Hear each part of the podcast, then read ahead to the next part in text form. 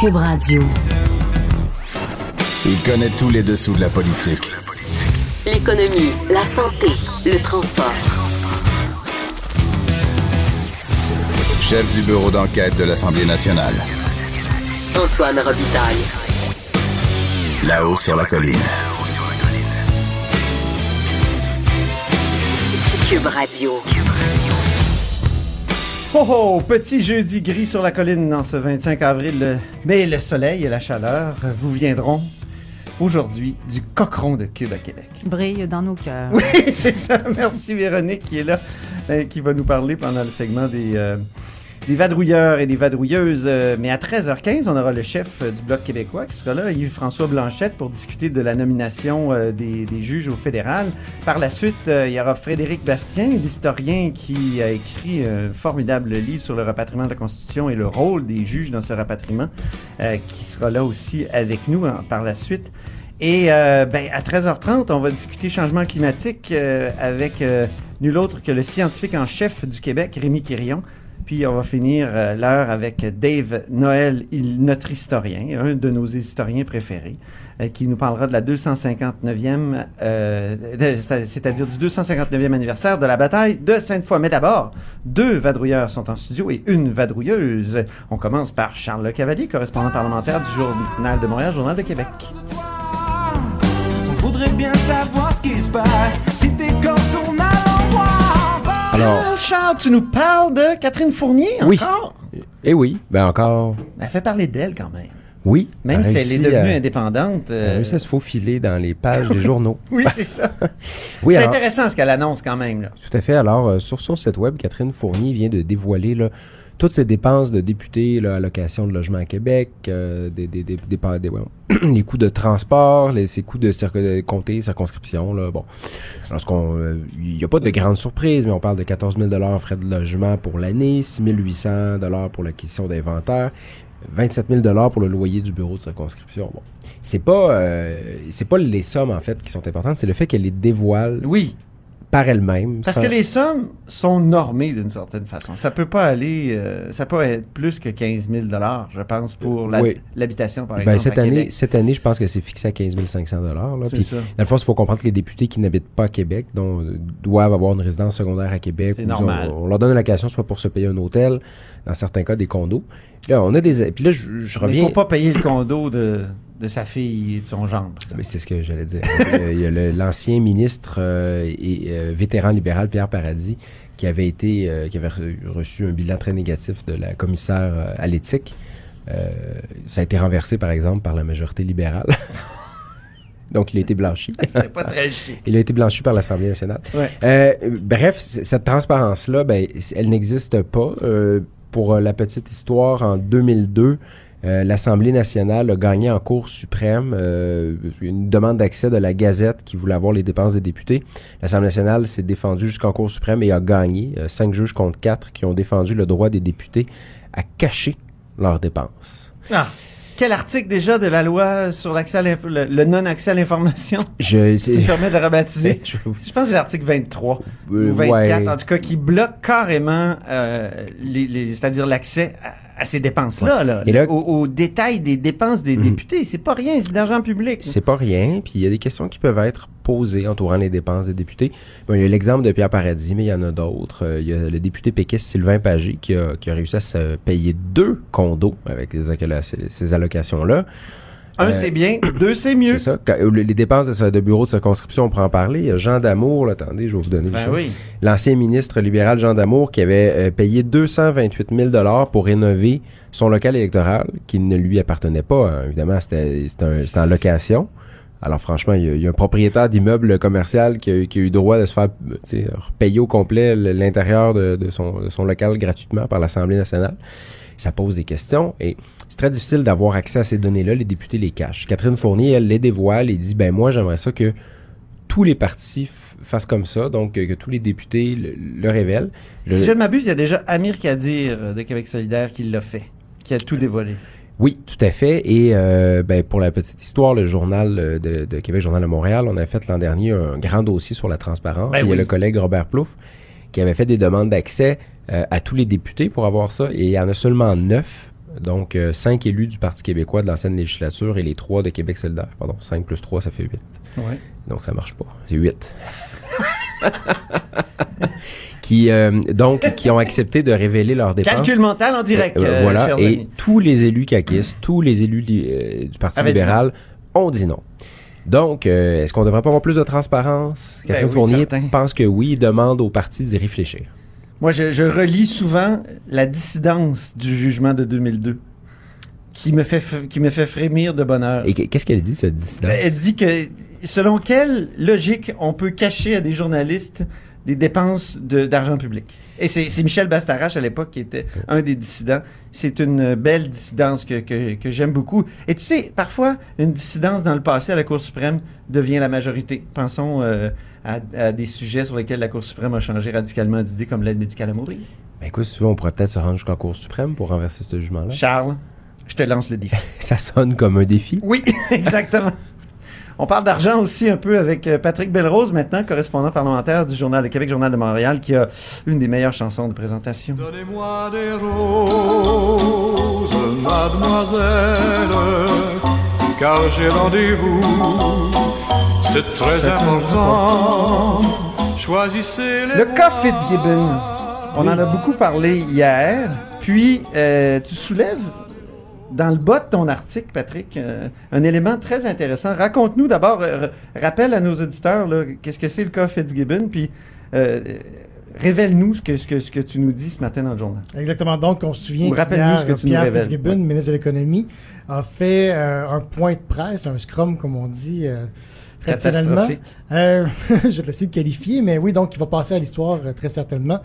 Euh, où il a dit plusieurs choses et on a été validé, en fait vérifié deux affirmations de M. Fitzgibbon. La première qui est plus anecdotique, la deuxième qui est plus lourde de conséquences. La première, et il l'a répété ce matin aussi euh, en entrevue à la radio, il dit euh, Je ne pouvais pas placer mes avoirs dans une de compagnie privée dans un mandat sans droit de regard, donc dans une fiducie. Juste pour euh, nos auditeurs, c'est pas vrai. M. Fitzgibbon affirme qu'il n'a pas le droit de le faire. Au contraire, il pourrait le faire. Par contre, il n'est pas obligé. Ce que la commissaire à l'éthique dit, en tout cas via son adjointe à qui j'ai parlé hier, c'est bien évidemment, si la compagnie privée ne fait pas affaire avec le gouvernement, il n'y aurait aucune raison de le placer dans une fiducie. On n'a aucune, aucune raison de les obliger à le faire. Mais M. Fitzgibbon pourrait le faire s'il le souhaitait. Il n'est pas obligé. Donc, c'est juste euh, anecdotique, mais quand même, je voulais Non, non. c'est Corriger- très corriger le intéressant. Très important. la, la deuxième affirmation, qui est beaucoup plus lourde de conséquences, c'est M. Fitzgibbon a dit euh, dans son point de presse ben écoutez, Move Protein, c'est des ventes d'environ 2000 dollars par mois. Donc, 2000? 2000 dollars par mois. Euh, donc, c'est pas très significatif. Ça n'a pas d'impact sur la relation Guy Leblanc et Pierre Fitzgibbon. Rappelons que Guy Leblanc, c'est l'ami de M. Fitzgibbon qui a été nommé à la tête d'Investissement Québec. Donc, M. Fitzgibbon minimise un peu l'entreprise dans laquelle il y avait des actions conjointes avec M. Leblanc. On a été vérifier ça avec ma collègue Marie-Christine Trottier, qui a eu le, bon réflexe d'aller vérifier c'est quoi un peu euh, Move Protein. C'est quand même euh, disponible dans 300 points de vente à travers le Québec, Ah bon? principalement les bannières Jean Coutu. Ben C'est aussi en vente en ligne et à l'époque, en 2017, je ne sais pas si ça a changé, mais c'était aussi disponible dans certains métros, dans certains IGA. Donc, c'est distribué de façon très très large et on s'entend que 2000 2000 dollars 2000 dollars de vente revenus? par mois, par mois, pas de revenus, par mois? pas de vente. Donc, c'est pas des profits. Non, je parle pas des Euh, profits, mais des ouais, revenus. ben, ouais. Exactement. Pour un produit qui se vend en 30 et 35 dollars euh, la pièce, on trouvait que c'était peu. Donc, ce qu'on a fait, c'est qu'on a appelé le PDG euh, de Move Protein, qui est Renaud Leblanc, Lui-même, fils de le Guy fils de Guy. Leblanc. Et euh, donc, il nous a expliqué, il est un peu surpris par l'affirmation de M. Fitz- M. Fitzgibbon, il a dit, mais non, c'est largement supérieur à 2000 dollars, sans vouloir nous donner euh, de, de montant exact. Et là, on lui a rappelé euh, un article du Journal Les Affaires où il disait que les ventes dans la première année s'élevaient à quelques centaines de milliers de dollars et qui visait le million pour la seconde année. Et ce qui a fini par me dire, c'est, ben écoutez, ces, ces données-là sont encore bonnes. Les ventes sont stables depuis que j'ai fait cette affirmation-là. Donc, par inférence, on peut déduire que c'est beaucoup, beaucoup, beaucoup plus que 2000 dollars par Ça mois. fait beaucoup plus que 2000 Et juste par pour mois. préciser, j'ai contacté l'attaché presse M. Fitzgibbon pour dire est-ce que 2000 dollars c'est un chiffre qui est lancé comme ça pour faire image ou si c'est à peu près vrai? Et on m'a répondu c'est à peu près vrai. C'est c'est le montant là, que M. Fitzgibbon voulait dire. Environ 2000 dollars. Il ne prétend pas que c'est le chiffre précis. Il Mais était c'est pas environ- euh, totalement au courant. Là. de- Ben, des vrais chiffres, des chiffres que, que, que le PDG lui-même. euh, Ben, c'est la parole de l'un contre la parole de l'autre, mais M. Fitzgibbon dit c'est 2000 c'est une compagnie qui rapporte pratiquement rien. Et son PDG dit au contraire, c'est des sommes beaucoup plus substantielles. Merci beaucoup, Patrick Belrose. Maintenant, je me tourne vers Véronique euh, Morin, journaliste à QMI, qui a le droit à sa musique de présentation? Quand tu vas me lire, chère Véronique, ne te moque pas, chère Véronique. Chère je Véronique? voudrais te dire. Bonjour. tu veux bonjour, chère Véronique? Ben, c'est une grosse nouvelle. Hein, Tu veux nous parler de. Facebook? Oui, ben en fait, il y a une nouvelle enquête euh, du commissaire, en fait, de deux commissaires à la protection de la vie privée du Canada et celui de la Colombie-Britannique, qui viennent de déposer leur enquête sur Facebook et qui conclut euh, que euh, y a nécessité d'une réforme législative parce que euh, Facebook enfreint euh, la loi de la protection à la vie privée et que même d'autant plus que ce qui souligne, c'est que la loi n'est pas assez assez forte. Alors le commissaire, bon, ils ont demandé, ils ont fait, vous vous rappelez dans le, la foulée du scandale Cambridge Analytica? Ah ben oui. Euh, alors, il y a Mark Zuckerberg qui est allé, euh, qui avait avoué personnellement euh, euh, l'année dernière qu'il y avait eu, euh, je crois, c'est le 87 millions d'utilisateurs Facebook, dont plus de 600 000 Canadiens qui auraient été victimes de vols de données personnelles de la part de la 600 firme 000 quand Cambridge même. Analytica. Et à la suite de ça, euh, le commissaire à la protection de la vie privée a décidé d'enquêter et il a noté que Facebook euh, faisait de graves enfreintes euh, à la protection de la vie privée des, euh, des utilisateurs et a demandé à Facebook, par exemple, euh, d'être plus strict, d'être plus franc, d'être plus transparent, de demander des autorisations lorsque, par exemple, il y a une tierce partie qui, euh, lorsqu'il y a un téléchargement d'une application et que euh, cette, cette, cette application-là automatiquement devient euh, le consentement Ah oui. est fait aux amis de, de la personne qui a, euh, qui a accepté l'application. Bref, euh, il y a plusieurs recommandations que le commissaire a fait et Facebook, euh, auxquelles euh, Facebook euh, a complètement refusé de se plier. Oh, fin de non-recevoir de Facebook. Exact. Alors, euh, suite euh, à ça, Peut-être qu'en leur envoyant quelques pokes, ils comprendraient. peut-être. Tu te souviens des pokes, Charles? Ça se fait encore des pokes. Oui, ah oui, c'est vrai? Ah oui? Ah. Moi, je fais plus ça. Non, tu fais plus ça des non, pokes. non. Au, au début, c'était comme cool, mais à un moment je fais donné... juste ça. Tu fais- tu fais encore des Oui, pokes? C'est grave, hein? Oh ben, je vais, je vais t'en faire, Je me dévoile. Oui. Enfin, euh, donc, euh, qu'est-ce qu'on demande? Qu'est-ce que le commissaire demande? Il veut augmenter, il veut euh, avoir des sanctions, euh, sanctions pécuniaires contre Ah oui? Facebook. Et euh, il aimerait même aller euh, jusqu'en cours, porter la- la- la- l'affaire en cours fédéral, Ouais. ce qui risque de prendre quand même du temps. Mais euh, bon, son inquiétude est face à euh, la- la- les élections fédérales qui s'en viennent, et puis, euh, bref. euh, faudrait alerter les, les autorités québécoises et le, commissaire à, à l'accès à l'information ici parce que on n'a même pas le droit de, de voir les, les comptes des députés. Mais Facebook, lui, il a l'air à scraper toute notre vie sur Internet. En tout cas, il y a comme... euh, Bon Peut-être le directeur général des élections du Québec aussi qui pourrait faire quelque Allumé, chose. peut-être? Peut-être. Hein? Qui sait? On se souvient du DGE pendant les pendant le tout le scandale des euh, voyons des, fou- des prête-noms qui disaient ben oui on a sensibilisé les partis ah oui ça, ça a bien marché Non, je peux dire, Antoine, que Oui. le DGE va étudier le dossier et soumettre des recommandations éventuellement. En général, c'est la ligne qu'on a quand on appelle. ben c'est ça la question c'est il y, a- y des utilisations politiques aussi euh, de Facebook hein. Dans, dans les dernières euh, dans les derniers mois on s'est rendu compte de ça des partis politiques qui pouvaient s'en servir tout ça euh, grâce à l'affaire Cambridge Analytica. Ici, au Québec, euh, évidemment, la coalition Unir Québec a accès à sa coaliste. Là. Euh, est-ce, qu'il y a, est-ce qu'il y a des croisements avec Facebook, avec la coaliste, Patrick? Pas, pas à ma connaissance. La coalition, c'est plutôt des, des pétitions que les gens ont été invités à signer en ligne, par exemple, contre celle du péage ou peu importe pour le troisième lien, qui permet par la suite à la CAQ, évidemment, évidemment, de, de pointer directement les gens et de leur écrire selon leurs euh, préoccupations plus précises. OK. Mais ça transite pas par Facebook parce que souvent, tu sais, les commentaires euh, dans le Journal de Québec, Journal de Montréal, ça transite euh, par Facebook. J'ai l'impression, moi, que il y, a- il y a beaucoup de choses à faire dans, dans la réglementation, là, euh, de- beaucoup de boulons à, à resserrer ben, dans la réglementation fédérale, mais aussi au Québec. là. Québec, c'est Ouais, ça. Et ouais. donc, en conclusion, il demande, lui, plus de pouvoir, comme c'est le cas en, en Grande-Bretagne, le commissaire à la protection de la vie privée a beaucoup plus de, de pouvoir, Ah oui? pour, de, de sanctions envers Facebook, euh, par exemple. Ouais. Bon. Je pense que la prochaine élection fédérale aussi va être un test pour voir s'il y a de l'ingérence étrangère qui se fait à travers les différents médias sociaux. Ouais. Je pense que le CRS est déjà sur les dents un petit peu à, à ce sujet-là. Qui va avoir l'appui des Russes Mhm. à l'élection? Au, au Canada. au Canada? Oui. C'est ça. Je sais pas. bonne As-tu question. as-tu une idée? Hmm, j'oserais. On n'ose pas, hein? On n'ose pas dire qui pourrait avoir l'appui des Russes. On n'ose pas. hein? Peut-être que Vladimir nous écoute. bon, ben merci beaucoup tout le monde. Merci, euh, chère Véronique. Un plaisir. Véronique Morin, donc euh, journaliste à QMI. Merci beaucoup, Patrick Belrose, correspondant parlementaire au Journal de, de Montréal, Journal de Québec. Et évidemment, Charles Le Cavalier, qui a le même titre, correspondant parlementaire, Journal de Québec, Journal de Montréal. Là-haut sur la colline. Joignez-vous à la discussion. Appelez ou textez 187 Cube Radio. 1877 827 2346. Le chef du Bloc québécois, Yves-François Blanchette, est avec nous pour discuter de nomination des juges. Bonjour, Yves-François Blanchette. Bien le bonjour, M. Robitaille. Donc, euh, cette nomination des juges, vous écrivez ce matin dans un communiqué qu'elle relève euh, de la culture libérale du copinage. Expliquez-moi ça. Qu'est-ce qui euh, vous amène à, à conclure ça? Évidemment, l'article du Globe and Mail, j'imagine, mais euh, plus en détail. Mais qu'est-ce qu'on a, qu'est-ce qu'on n'a pas compris au Parti libéral du Canada? Le Parti libéral du Canada s'est retrouvé dans les, euh, dans les donjons de la politique canadienne après un des pires scandales d'appropriation de l'argent public ou de l'appropriation de l'État canadien. Ce parti-là se comporte comme s'ils étaient les propriétaires, comme si ça, c'était à eux tout ça. Et là, ils disent, nous autres, les règles, ça s'applique pas à nous. Nous autres, les engagements qu'on prend, ça s'applique pas à nous.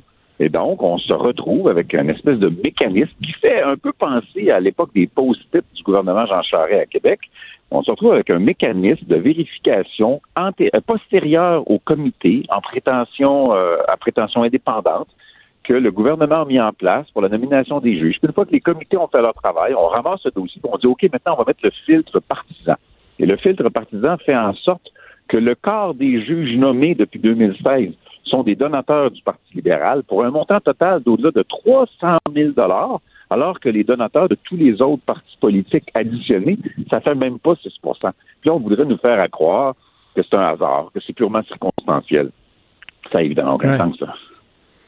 Ça fait longtemps que qu'on promet à Ottawa des changements. Euh, vous avez parlé de, des donjons de la politique où se sont retrouvés les libéraux euh, après euh, le scandale des commandites. Il y avait été question aussi là de, nomination partisane des juges. Là, je me souviens un témoin à la commission Gomery qui avait dit c'est pas compliqué si on veut devenir juge, euh, faut militer un peu au parti libéral. Donc c'est une vieille histoire. On nous a promis plein de comités.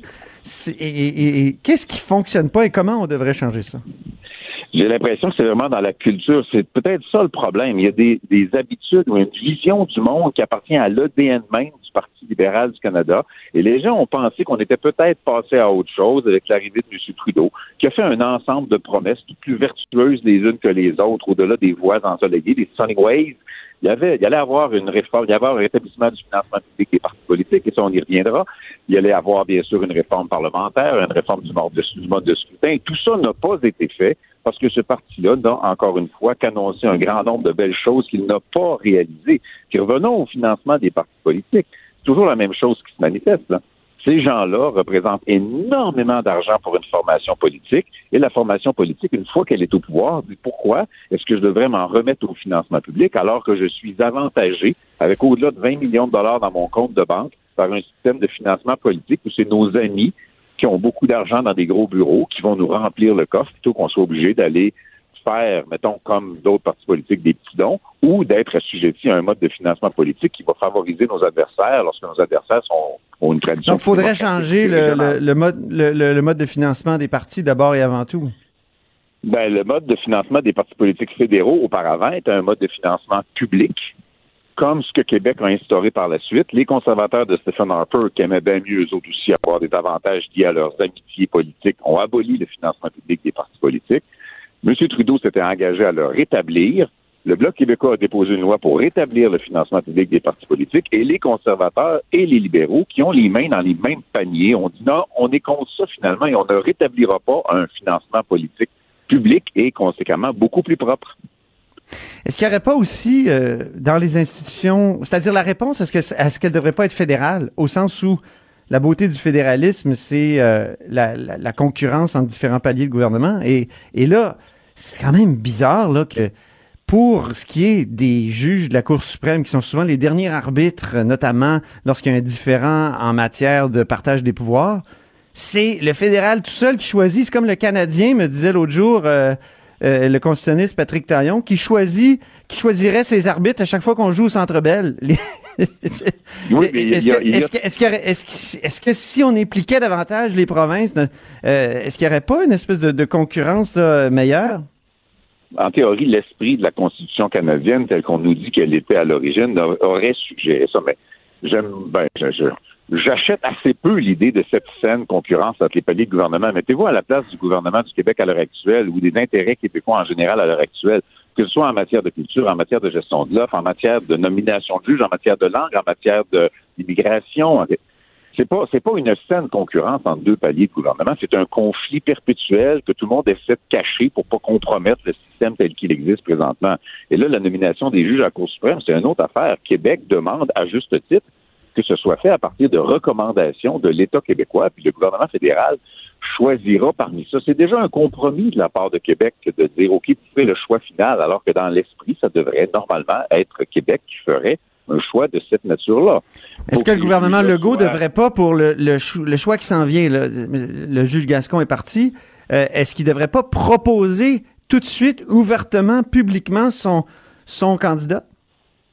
Moi, je pense que le gouvernement Legault pourrait être pour ça y appartient, puis je me mêle pas de que je ne dirai pas au gouvernement du Québec quoi faire, c'est contraire à ma philosophie. Mais le gouvernement Legault me semble avoir une marge de manœuvre politique à l'heure actuelle euh, qui lui permettrait d'être assez insistant quant à l'identité de qui pourrait remplir ce poste-là, ou d'avoir une liste même assez réduite quant à qui pourrait remplir ce poste-là.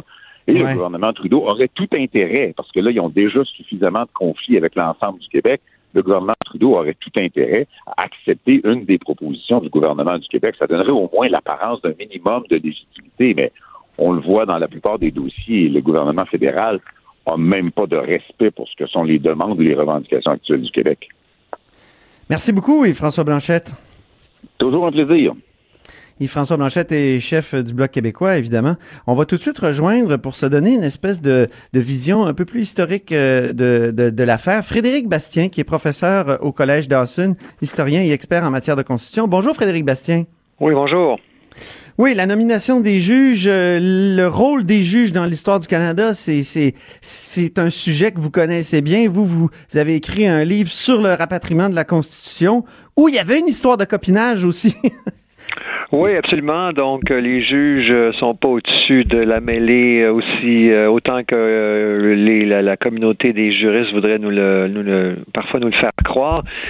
Et donc, moi, je pense que l'histoire qu'a l'histoire qu'a lancé le Globe and Mail, le, pavé dans la mare qu'a lancé le Globe and Mail, mais à, mon sens, il y a trois, il y a trois niveaux à cette histoire-là. D'abord, la question de la partisanerie euh, au sens premier du mot euh, dans la sélection des juges. Euh, donc, les libéraux qui se font prendre, euh, selon toute vraisemblance, euh, la main dans le sac, là, si on se fie au Globe and Mail, avec en voulant nommer des amis, des donateurs du parti, donc du du, du népotisme, du copinage traditionnel, n'est-ce pas, euh, un peu là, la corruption libérale et de d'autres partis aussi, là, faut le dire, qui- qu'on peut voir de temps à autre.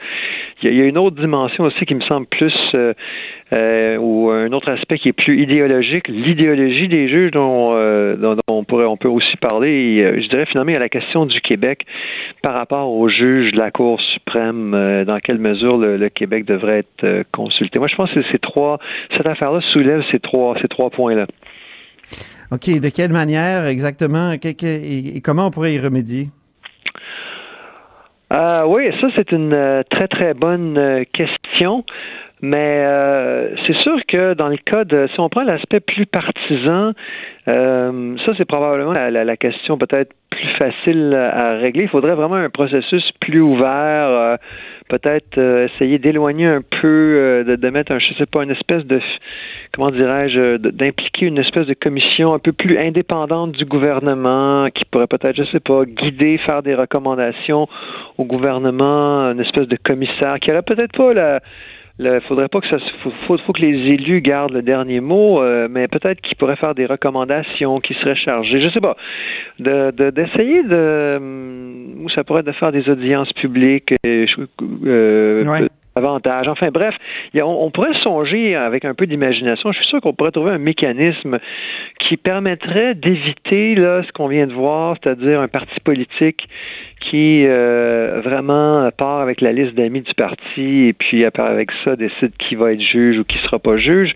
Donc euh, il y, y, a sûrement des façons euh, sûrement pas très compliquées ou pas si compliquées pour euh, réussir à essayer de, de, de, de, faire en sorte que ça soit moins tentant, moins possible pour le parti au pouvoir de se livrer à ce genre de, stratagème. Euh. Est-ce que est-ce que c'est pas ce qu'on voit là une version 2.0 de de la, culture du, Parti libéral. Dans le passé, là, on a vu des juges qui avaient été euh, présidents, par exemple. Je pense à Michel Robert, euh, euh, qui avait été président de, des jeunes libéraux dans sa, dans sa jeunesse. Et, donc, il y a eu des, proximités très grandes entre des, juges et le gouvernement fédéral. Ils sont dans la, la même capitale, évidemment. Hein. Il y a des pays où la, Cour suprême, surtout en matière constitutionnelle, est ailleurs, justement pour pas qu'ils soient socialisés ensemble. Est-ce que c'est pas juste la version 2.0 d'une d'une vieille affaire? Ben, ce qui est frappant, là, je pense qu'on arrive dans un deuxième niveau de problème qui est là nettement plus, à mon avis, qui est, encore plus préoccupant et plus difficile à régler. C'est l'idéologie dominante au sein de la magistrature, au sein de, des juristes, au sein des juges et des avocats, dans nos facultés de droit euh, au Québec et au Canada. Et ce à quoi on assiste depuis déjà très longtemps, c'est que ces gens-là sont, pour certains d'entre eux, très, très liés au Parti libéral du Canada. Ça, c'est très, très clair. Vous mentionnez le cas de M. Robert, entre autres, un très, très bon exemple. Mais ils sont aussi liés à l'idéologie qui a été promue au départ par le Parti libéral du Canada, qui est le multiculturalisme canadien. Et là, indépendamment de toute filiation partisane ou pas, dans les facultés de droit, cette idéologie est très, très majoritaire. C'est, c'est, on, on, est vraiment, on fabrique des juges et des avocats et des juristes multiculturalistes canadiens. On fabrique des gens qui sont formés à penser que la Charte canadienne des droits et libertés, euh, qui c'est les, ce sont les, les, les, commandements de Moïse, etc., de sorte que, non, mais ça, c'est pas une blague, là. Ça, c'est non, 90 Non, mais c'est une, c'est une bonne image qui peut faire euh, sourire. Oui, voilà. Alors, mais ça, c'est ça qu'on apprend à nos jeunes dans les facultés de droit. C'est ça, c'est comme ça qu'ils sont euh, formés, là, formatés. Et il n'y a aucune diversité dans nos facultés de droit. De sorte que, quand vous arrivez après au sein de la magistrature, ben évidemment, ces gens-là viennent des facultés de droit. Ces, ces gens-là viennent des, des, des, des grands cabinets d'avocats qui, pas tous, mais en très, très grande majorité, partagent tous l'idéologie multiculturaliste canadienne, qui est évidemment celle du Parti libéral du Canada, bien sûr, mais qui est aussi celle du NPD, qui est aussi celle d'une partie des conservateurs, conservateurs plus centristes, de sorte que c'est euh, ça va au-delà de la simple partisanerie. On a on a véritablement oh, très très peu de diversité dans la euh, magistrature. Et là, on le voit dans le débat sur la loi, le projet de loi 21. Euh, le, le, gouvernement Legault ne souhaite euh, utiliser la clause dérogatoire qui va soustraire euh, sa loi du jugement des tribunaux, qui ne pourront pas l'invalider en, en invoquant la clause, la Charte canadienne des droits et libertés. Ben, Évidemment que le gouvernement Legault comprend très bien, tout le monde sait que, étant donné le moule uniforme qui euh, est celui des avocats et des juges, il n'y a aucune chance, mais 0,0000 que les juges fédéraux, parce que tous les tribunaux supérieurs, tous les juges des tribunaux supérieurs au Canada, que ce soit ou au Québec, que ce soit la Cour d'appel du Québec, la Cour supérieure du Québec, évidemment la Cour suprême, sont tous nommés par le fédéral. Il n'y a aucune chance que ces gens-là n'invalident pas la loi, le projet, si elle était adoptée, le, projet de loi 21 deviendrait loi. Donc, aucune chance que cette loi-là ne serait pas invalidée parce que elle va à l'encontre du euh, du voilà du, du paradigme multiculturaliste canadien qui, qui, est celui qui domine outrageusement dans les milieux juridiques. Merci Frédéric euh, Bastien pour cette, euh, cette analyse. Parfait, merci beaucoup. C'était Frédéric Bastien, professeur au Collège Dawson et auteur de La bataille de Londres, dessous, secrets et coulisses du rapatriement constitutionnel. Antoine Robitaille. Le philosophe de la politique. De 13 à 14. Là-haut sur la colline. Cube Radio. On va rejoindre maintenant Rémi Quirion, scientifique en chef du Québec, qui est à Londres. Bonjour Rémi Quirion. Oui. Ça va bien? Vous m'entendez bien? Oui, parfait. Il y a un petit délai, donc je vais, je vais poser la question la plus clairement possible. On a lu ce matin un intéressant article euh, dans le Devoir sur euh, le lien qu'on peut faire entre les, les inondations là, qui, euh, qui accablent plusieurs régions du Québec et les changements climatiques. Alors, il y, a deux ans, vous disiez faut être très prudent dans les liens qu'on fait euh, entre les deux phénomènes. Et là, vous dites, on peut aujourd'hui, c'est-à-dire deux ans plus tard, euh, oui, on, peut faire des liens. Si, si, je peux faire une blague plate, là, vous vous mouillez. Euh, donc, euh, euh et, et, pourquoi? Qu'est-ce qui a changé depuis 2017 Qu'est-ce qui peut nous amener à, à, à faire une, affirmation plus plus claire qu'en 2017 de lien entre les deux phénomènes? Oui, oui, c'est un bon point. Là. C'est un peu comme je mentionnais dans l'article de ce matin aussi, c'est toujours très difficile d'être linéaire, de dire euh, une augmentation de température produit des euh, inondations. Donc c'est certain que c'est multifactoriel. Et c'est pour ça qu'il y a deux ans, il y a cinq ans, il y a dix ans, on avait plus de difficultés qu'aujourd'hui. C'est peut-être la répétition des phénomènes extrêmes. C'est ce qui a changé depuis quelques années. Et c'est pas seulement au Québec, là, ça se produit un peu partout à travers le monde. Au Québec, c'est peut-être plus sous la forme d'inondations. Dans d'autres régions du monde, c'est plus euh, des, feux de, forêt, comme par exemple dans l'Ouest canadien. D'autres régions, ça peut être un peu plus des tremblements de terre. Donc, c'est la répétition euh, d'événements euh, extrêmes que l'on observe davantage maintenant et on associe ça, encore une fois, c'est probablement pas linéaire, on associe ça davantage au changement climatique. Et c'est ce qu'on voit au Québec, dans certaines régions du Québec qui étaient vraiment pas dans des zones inondables euh, historiquement, maintenant euh, deviennent beaucoup plus affectées par ce genre de phénomène-là. Et là, face à, ce type de phénomène-là, vous avez créé, mis sur pied un réseau inondation intersectorielle euh, Québec.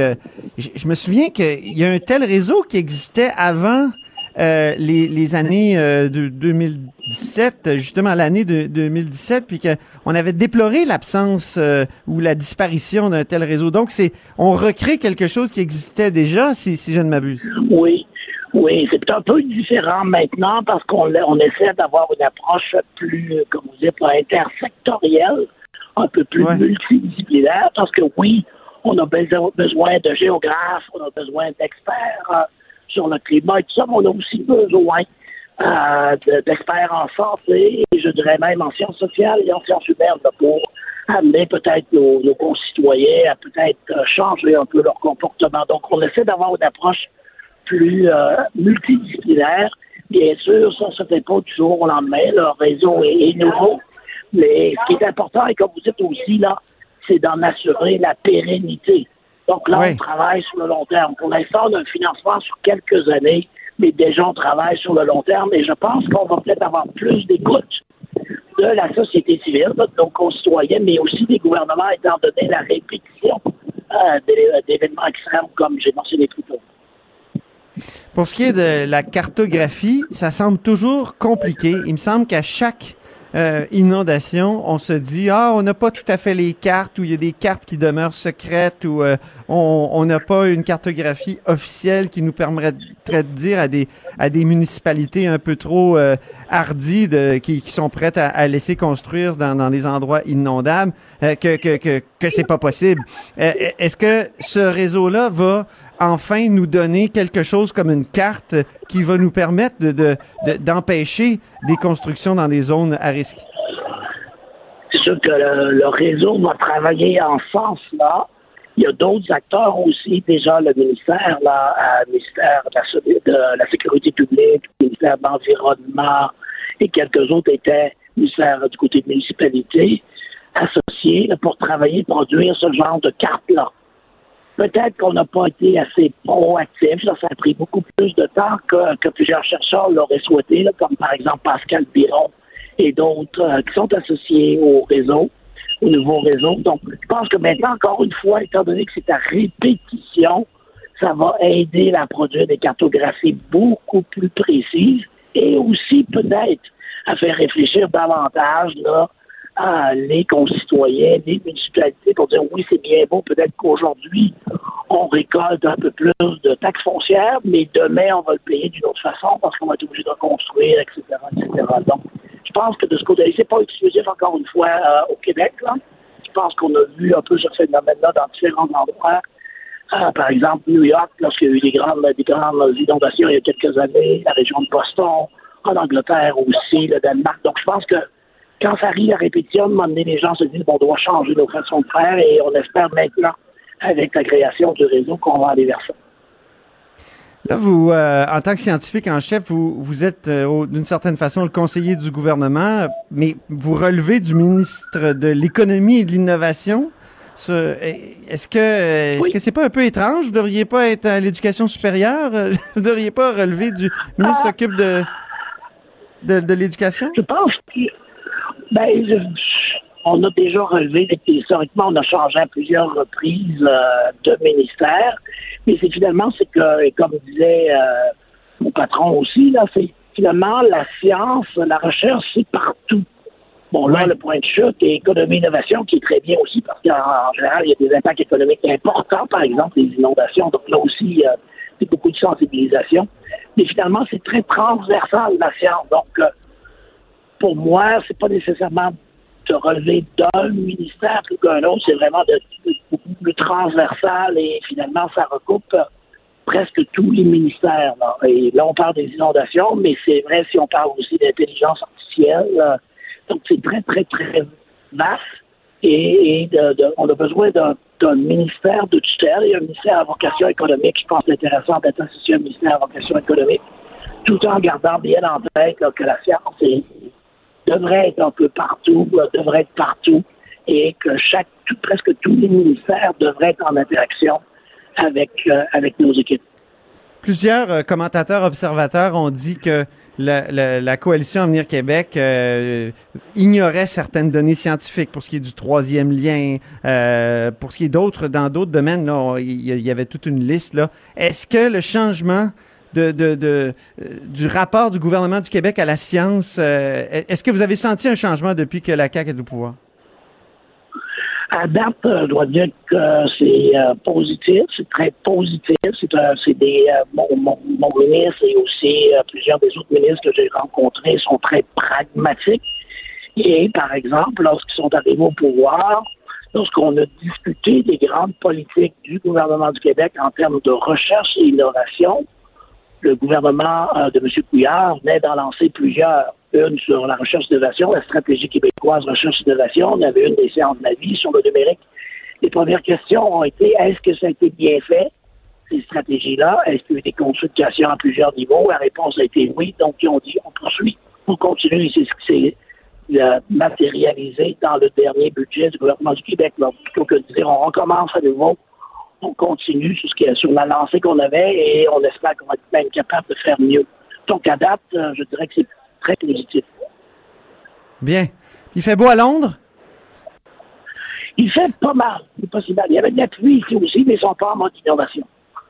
Bon, très bien. Et c'est des raisons scientifiques qui vous amènent là-bas, j'imagine, un colloque ou quelque chose? Oui, c'est une, euh, ben, c'est une mission euh, des fonds de recherche du Québec euh, pour explorer là, davantage de partenariats entre euh, des équipes de chercheurs d'ici et des équipes de chercheurs euh, du euh, Québec et dans différents secteurs. Il y a beaucoup d'intérêt, par exemple, pour le Nord, pour l'Arctique, beaucoup d'intérêt comme un peu partout pour l'intelligence artificielle et, et d'autres secteurs. Donc, il doit être question de changement climatique là aussi. Il doit y avoir des chercheurs dans ce domaine-là. Si on touche à l'Arctique, euh, Il y, en, principalement. il y en a, beau- il y en a beaucoup. Il y en a beaucoup aussi. Donc, éventuellement, il y a peut-être des possibilités de collaboration additionnelle. C'est certain que hein, c'est des îles britanniques, donc ils ont vécu au cours, au cours des siècles euh, en mode inondation à plusieurs reprises. Donc, peut-être aussi, eux pourraient nous, euh, nous instruire en termes, en termes de façon de faire euh, dans le futur. Très bien. Ben, merci beaucoup, Rémi Quirion. Merci bien, à la prochaine. Merci. Donc, euh, c'était Rémi Quirion, le scientifique en chef euh, du Québec, euh, et on a discuté évidemment de changement climatique. Après la pause, la courte pause, un, un interlude seulement, il y aura Dave Noël qui sera avec nous et là, on plongera dans le passé. Le- on discutera de la- du 259e anniversaire de la bataille de Sainte-Foy. De 13 à 14. Là-haut sur la colline.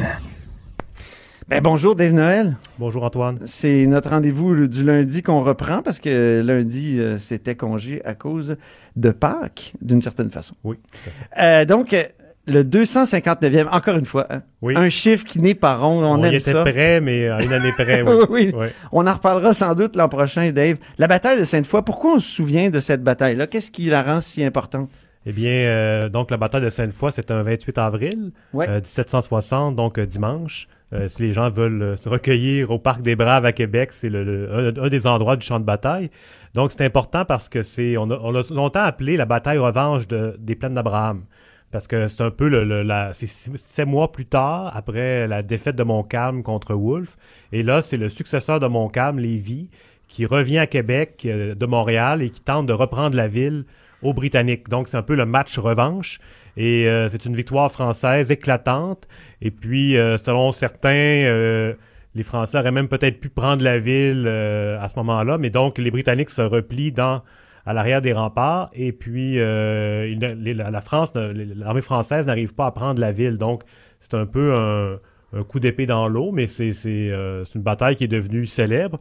Et puis donc, le, le- le volet politique par rapport à ça, c'est que Lévis, rapidement, il va... En fait, Lévis, qui est le général qui commande l'armée française euh, à la bataille de Il Sainte-Foy. succède à Montcalm d'une certaine façon. Puis, puis toi, Dave, tu as écrit un livre Oui. euh, sur Montcalm, l'a publié cet automne, Oui. euh, qui a été même lu par le premier ministre. Oui, on oui. appris récemment.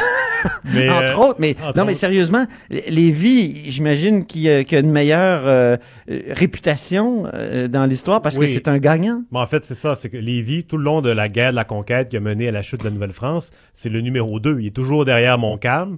Donc, on le voit aller, il est toujours là, mais on, on, on connaît pas l'en- l'ensemble de ses capacités. Et puis, en 1760, à- après, euh, donc après un an après la mort de Montcalm, il se retrouve, en fait, dès la mort de Montcalm, il se retrouve général en chef, il commande les troupes. Et puis là, il livre une seule bataille, et puis c'est une victoire. Donc, on, a posteriori, on se dit, ah, peut-être que s'il avait été là depuis le début, donc euh, il aurait tout remporté. Euh, Par rapport à Montcalm, juste, c'est quel genre de personnage? Est-ce que c'est un aristocrate comme euh, oui, ils viennent euh, tous les deux du sud de la France. OK. Euh, Lévis, par contre, a une réputation très différente. On a dit de Montcalm qu'il était un peu exubérant, verbomoteur, tout ça. C'est un peu exagéré. Et Lévis, à l'inverse, on en a fait un personnage un peu stoïque, un général froid, euh, vraiment l'antithèse de Montcalm. Et ça, en fait, c'est- beaucoup basé sur les, euh, les sources. Euh, Montcalm, donc, ses, ses écrits ont été conservés. On a, on a de lui toutes ses, ses sautes d'humeur.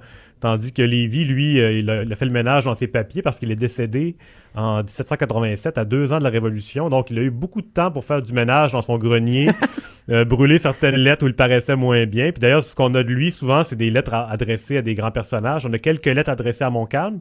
Mais donc, euh, ce qui a fait en sorte qu'on a un portrait de lui qui est très... euh, euh, très- Magnifié. Magnifié, vraiment. Euh, mais par contre, on sait qu'il avait un tempérament assez, assez fort. Il était du genre à se, à se, se chicaner avec ses subalternes. D'ailleurs, même au, point où un, un- un des commandants en 59 qui commandait sur la, la- au lac Champlain, Euh, il m'a menacé de quitter le- le- le- l'endroit si Lévis venait de son côté. Donc, c'était quelqu'un qui était capable de se brouiller, qui était opiniâtre, et, euh, mais tout de même un bon, un bon général, meneur d'hommes. Euh, Pour ce qui est de, de, de, de ses talents de tacticien, on, pourra en discuter. Il a quand même fait des erreurs à la bataille de Sainte-Foy. Ah bon? Ah oui? euh, évidemment, il a gagné. Donc, on- par rapport à la- au résultat de la bataille des plaines, on se dit c'est c'est quand même bien, mais euh, peut-être qu'il aurait pu euh, exploiter la victoire davantage. Uh-huh. Ce qui s'est produit, c'est que, en fait, Lévis avait cinq brigades. Donc, c'est un, des brigades, c'est un rassemblement de bataillons. Euh, donc, il en, il en avait cinq et il en a perdu une pendant la bataille euh, qui s'est s'est pas qui, qui est pas parti du bon côté. Puis quand, est, est venu le moment de, de donner le coup de grâce à l'armée britannique qui était commandée par Murray, euh, cette brigade-là était du mauvais côté, donc euh, il manquait de troupes pour euh, déborder le bon côté de, de l'ennemi. Donc c'est quand même une erreur assez grave qu'on a excusée. Les historiens sont passés, rapi- sont passés rapidement là-dessus, mais donc c'est quand même à noter. Là. Sur le lieu de la bataille comme tel, euh, je te racontais tout à l'heure, puis on, ri- on rigolait, Ouais. que j'ai tapé dans Google bataille de Sainte-Foy, Oui. puis je suis tombé sur un article où on parlait d'une rixe dans un, dans un bar euh, à la pyramide de Oui, Sainte-Foy. oui. Mais juste pour le lieu, là, on n'est pas du tout euh, rue Néré-Tremblay, euh, près de l'Université Laval. là. C'est vrai que le- la- ouais, aux abords de la pyramide, ça, ça, ça- ça peut, ça, se transforme parfois en champ de bataille, mais pour d'autres raisons. Oui. Euh, mais donc, quand on parle de Sainte-Foy, il faut bien comprendre qu'on parle du chemin Sainte-Foy. Donc, c'est pas la ville de Sainte-Foy. le- C'est ça, c'est pas une bataille qui s'est déroulée près du Taj Mahal, de la mairesse Boucher. C'est vraiment, euh, en fait, son- à Place Laurier. faut- faut- si on veut revoir les lieux, il faut aller sur l'avenue des Braves, qui est peut-être qui est connue à la grandeur du Québec pour avoir accueilli le premier ministre Jacques Parizeau en 95, la résidence officielle de l'Élysée qui était là. Donc la ligne de bataille, c'est vraiment la- la- l'avenue des Braves qui va du chemin Sainte-Foy, donc qui a donné son nom à la bataille, jusqu'au pratiquement aux plaines d'Abraham, au début du parc des plaines d'Abraham, donc sur Ah la oui. sur la grande allée.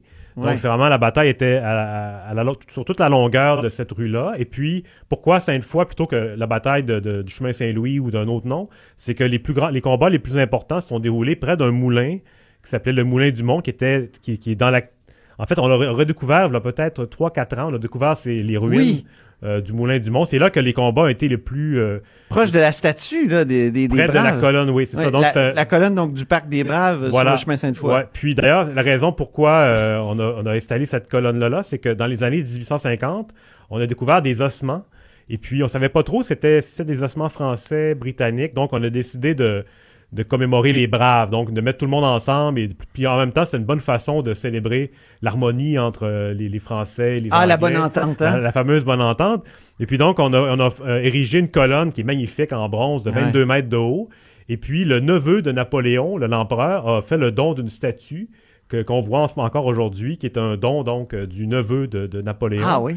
Puis, euh, Puis Papineau est allé à l'inauguration. Où il avait été invité, je pense. On avait parlé de ça. Oui, oui, Toi je- et moi, on avait fouillé cette affaire-là. Mais je sais, je suis pas certain qu'il était là, par Ouais. exemple. Mais c'est un- ça a été un, c'est un des premiers monuments commémoratifs euh, d'importance euh, au Québec.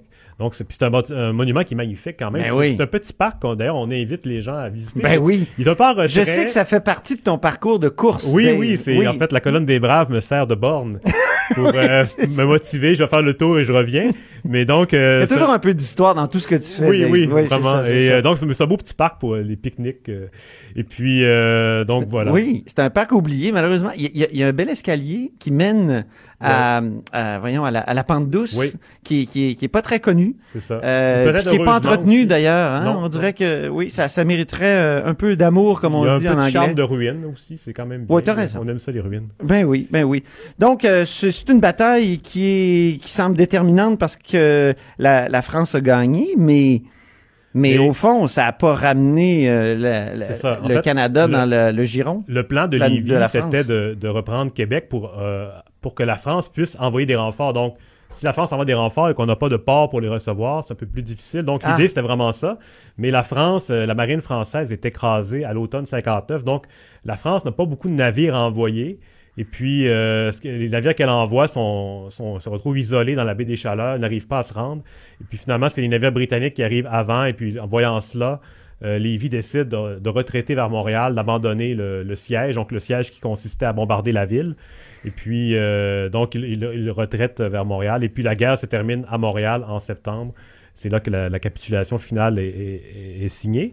Et puis, euh, En fait, c'est ça, Lévi, lui, dans, dans, dans, dans l'histoire, rapidement, Oui. on l'a honoré.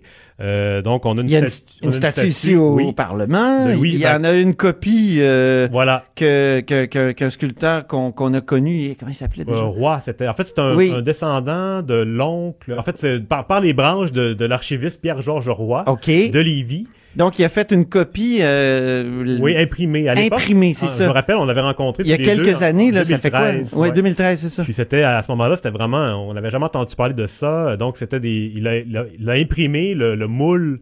euh, en fait, il a mis des, euh, comment dire, il a scanné la, la statue d'origine de 1894 et il a tiré une copie de ça qu'il a imprimé. euh, Puis qui est à, qui est à Lévis maintenant. Ouais, puis qui est plus grosse même que celle d'origine. Il a un peu agrandi. Augmenté. Ah oui? Oui, en proportion, évidemment. C'est- une belle statue, d'ailleurs. C'est Parce que sur le Parlement, on la voit, est très haute. On voit Ouais. pas les détails. Tandis qu'à Lévis, un belvédère. Et puis, on peut vraiment voir le- le- la finesse du sculpteur Louis-Philippe Hébert. qui était Ah. C'est vraiment un chef-d'œuvre. Ben oui. Tout à fait. Ah oui.